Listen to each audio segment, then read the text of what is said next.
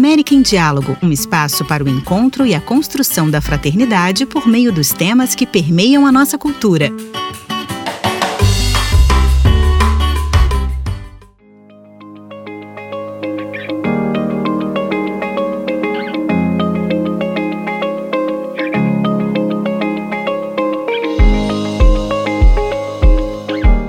Uruguai é um dos países mais desenvolvidos da América Latina, com o maior equilíbrio na distribuição da riqueza. No entanto, também ali se encontram zonas de extrema pobreza, como por exemplo no Borro, bairro da zona norte de Montevidéu, onde nasceu o Centro Social Nova Vida. Contando com quase 26 mil pessoas, Borro é um bairro marcado como aquele que se deve evitar. O objetivo primário do Nova Vida é o de criar um contexto positivo para favorecer o desenvolvimento das crianças, dos adolescentes e suas famílias, começando por aquelas com maiores dificuldades. Ao promover uma formação integral da pessoa, o Centro Nova Vida é uma realidade sólida no bairro, com uma estrutura bem articulada, onde trabalham quase 40 pessoas e cujo valor educacional é reconhecido também pelas autoridades locais. Entrevistamos a Luiz Maiorbe, diretor do Nova Vida, que nos contou como funciona o centro social.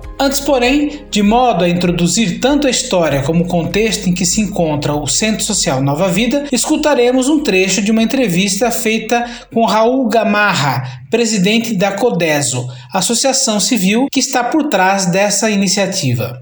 Sou presidente de uma ONG chamada Codeso, Comunhão para o Desenvolvimento Social, que foi criada há mais de 25 anos para tentar dar uma resposta positiva ao mal da pobreza no Uruguai, um país da América Latina com uma rica tradição solidária, tanto do Estado como da sociedade civil. Sentíamos que tínhamos a urgência de começar a atender de forma autêntica às exigências sociais do Uruguai. Surgiu então a oportunidade de começar algo, ainda antes dos anos 2000, quando nos foi dada a possibilidade de continuar uma obra social iniciada por uma religiosa num bairro da capital uruguaia, fortemente marcado pela exclusão de pessoas de diferentes gerações. Essa era como uma resposta ao grande desejo que sentíamos de trabalhar pelos irmãos de nossa cidade que, durante os últimos 20 anos do século passado, estavam imersos em cinturões de pobreza que rodeavam Montevideo.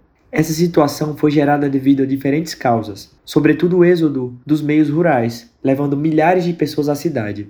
Montevideo tem mais da metade da população de todo o país, Soma-se a esse quadro o fechamento dos grandes frigoríficos, o aumento exponencial da pobreza e a perda dos direitos humanos e sociais. Muitos desses cidadãos não tinham sequer um registro de identidade, nunca tinham saído de seu bairro e muito menos da cidade. Não tinham acesso ao sistema de saúde e seu meio de vida estava ligado à coleta e separação do lixo. As crianças tinham apenas acesso à escola, uma vez que eram obrigadas, mas muitos não conseguiam seguir adiante com os estudos os índices de reprovação eram muito altos. Havia ainda muita falta de higiene e déficit alimentar. Foi assim que, no início deste século, com o esforço pessoal de muitos de nós, chegou ao bairro Acodeso, uma ONG por meio da qual surgiu a obra social Nova Vida. Ali se tem trabalhado para poder reverter todas as situações que se tem anteriormente, com uma colaboração muito importante do Estado no projeto educacional e social, além de contarmos com o apoio de organizações nacionais e internacionais, bem como com pessoas de boa vontade.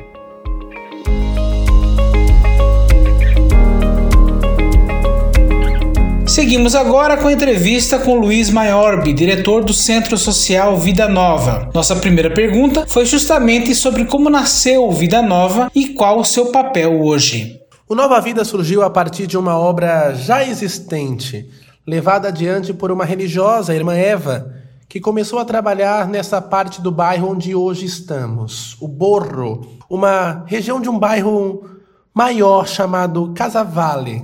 Ela começou a trabalhar ali com os vizinhos, transformando os barracos em casas feitas de alvenaria e outros materiais conseguidos mediante doação.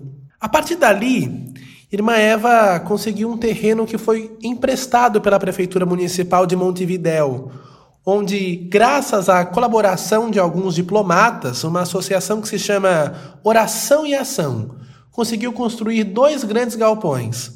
Ali se cozinhava e alimentava as pessoas do bairro. Chegou-se a atender ao redor ali 150 pessoas. O Nova Vida transformou esse espaço num centro de educação formal, que tem convivência com o Estado e realiza ações onde o Estado não consegue chegar. Por isso, o Estado uruguaio faz convênios com associações civis para poder levar para frente o trabalho de atenção e cuidado às pessoas, especialmente famílias com crianças e adolescentes, dando-lhes assistência educacional, sanitária e alimentar. Hoje temos três projetos. O CAIF, que atende as crianças com até 3 anos, o Clube das Crianças para meninos e meninas com até 11 anos e um centro juvenil para pré-adolescentes e adolescentes com 12 a 18 anos. Quais os valores que o Centro Social Vida Nova busca transmitir? Os valores que a Nova Vida transmite são aqueles que nos levaram justamente a realizar essa obra com o tempo, a irmã Eva, sozinha, já não podia sustentar essa obra e o arcebispado nos solicitou ajuda no sentido de colaborar com a religiosa. Em um certo momento, assumimos esse trabalho motivados pelo carisma do movimento dos focolares, o qual nos inspirou a criação de uma associação civil que se chama Comunhão para o Desenvolvimento Social, CODESO. Assim, tendo como motivação a fraternidade universal e a atenção às necessidades dos nossos irmãos mais vulneráveis, dessa parte da cidade é que respondemos a esse chamado a chegarmos ao nova vida. Desde então, a ideia é levar adiante esses valores como o da fraternidade, da igualdade, dos direitos humanos, da solidariedade, construção da cidadania e colaboração para com a sociedade. Além disso, buscamos motivar as pessoas do próprio bairro a se relacionarem com o restante da sociedade. A começar, por exemplo, por adquirir o próprio registro de identidade pessoal. Havia também muita evasão escolar, dificuldades de seguir com os estudos, dificuldade para criar os filhos, má alimentação, a falta de higiene. Em relação a tudo isso, é que nós viemos colaborar, pondo como premissa as pessoas assistidas. Antes de considerar as suas necessidades, queremos saber como vocês podem colaborar e o que podem dar. A partir disso, juntamente com os moradores, vamos levando adiante o projeto. Esses são, pois, os valores que o Nova Vida transmite. Quais dificuldades existem hoje em aplicar certos valores de espiritualidade ou comunhão num país marcado pelo secularismo como o Uruguai? De que maneira vocês lidam com isso? Uma grande virtude que o movimento dos focolares nos transmitiu foi justamente a ideia de falar pouco e fazer muito, e mostrar o que queremos transmitir com os nossos atos. Portanto, a fraternidade, o amor ao irmão, se transmite de forma concreta, não tanto com palavras. Por isso, não temos tido quase nenhuma dificuldade. O Estado uruguaio, por mais laico que seja, faz convênios com muitas organizações para levar adiante esse tipo de trabalho que é feito, muitas vezes, por organizações confessionais. Obviamente, o Estado nos pede que tenhamos cuidado em respeitar as crenças das pessoas e não fazer proselitismo. Tudo isso nós levamos em frente sem problemas, porque a ideia é transmitir o que levamos no coração e não há secularismo nenhum nenhum tipo de ocultação ou censura por parte do Estado. Portanto, depende só de nós que possamos transmitir às pessoas do bairro, aos beneficiários desse projeto, esses valores que têm a ver com a solidariedade e a fraternidade. Como já disse antes, com o amor concreto ao irmão e não tanto com palavras. Depois, para aqueles que querem conhecer mais e saber qual é o espírito que nos move e por que, de alguma maneira, somos como somos, falamos sobre esse nosso modo de ser. De fato, aqui se sente uma harmonia, paz, beleza, identidade, limpeza e é dado um tratamento muito adequado à população. Tudo isso tem a ver com o espírito que nos anima e a qual buscamos ser fiéis desde que cheguemos no bairro. Eu diria que mais do que cumprir uma tarefa, a maior dificuldade que podemos ter é de não estarmos convencidos desse espírito. Nós que trabalhamos ali buscamos não baixar a guarda, que é justamente transmitir isso com os nossos atos, não tanto com as palavras. As pessoas sabem do trabalho sério que fazemos. O que passamos ali no dia a dia, muitas vezes sobre situações bastante complicadas, ameaçados por violências ali do bairro, tiroteios, briga de gangues. Portanto, somos um centro de referência. E as pessoas têm muito respeito por nós, já que estamos ali faz 20 anos aos pés do Canyon. Quais são os objetivos do projeto a curto e longo prazo?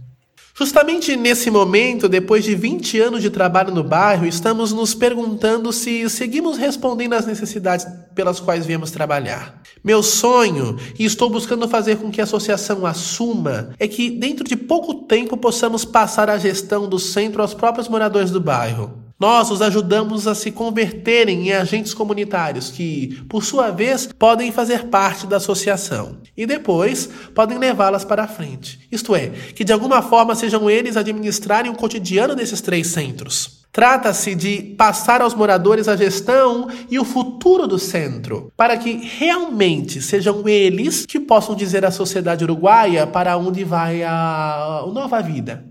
Estamos nesse grande desafio, que não é fácil. O fato é que nos comprometemos em levá-lo adiante nesse período. Esse é o nosso projeto a curto, médio e longo prazo.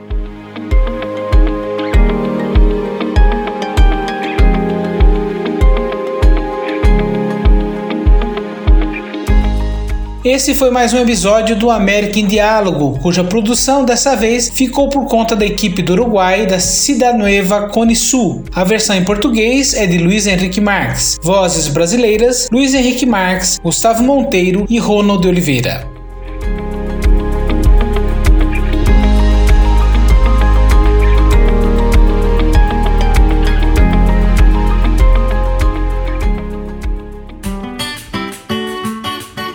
América em Diálogo é uma produção da Cidade Nova Latino-Americana e Caribenha. Muito obrigado e até a próxima!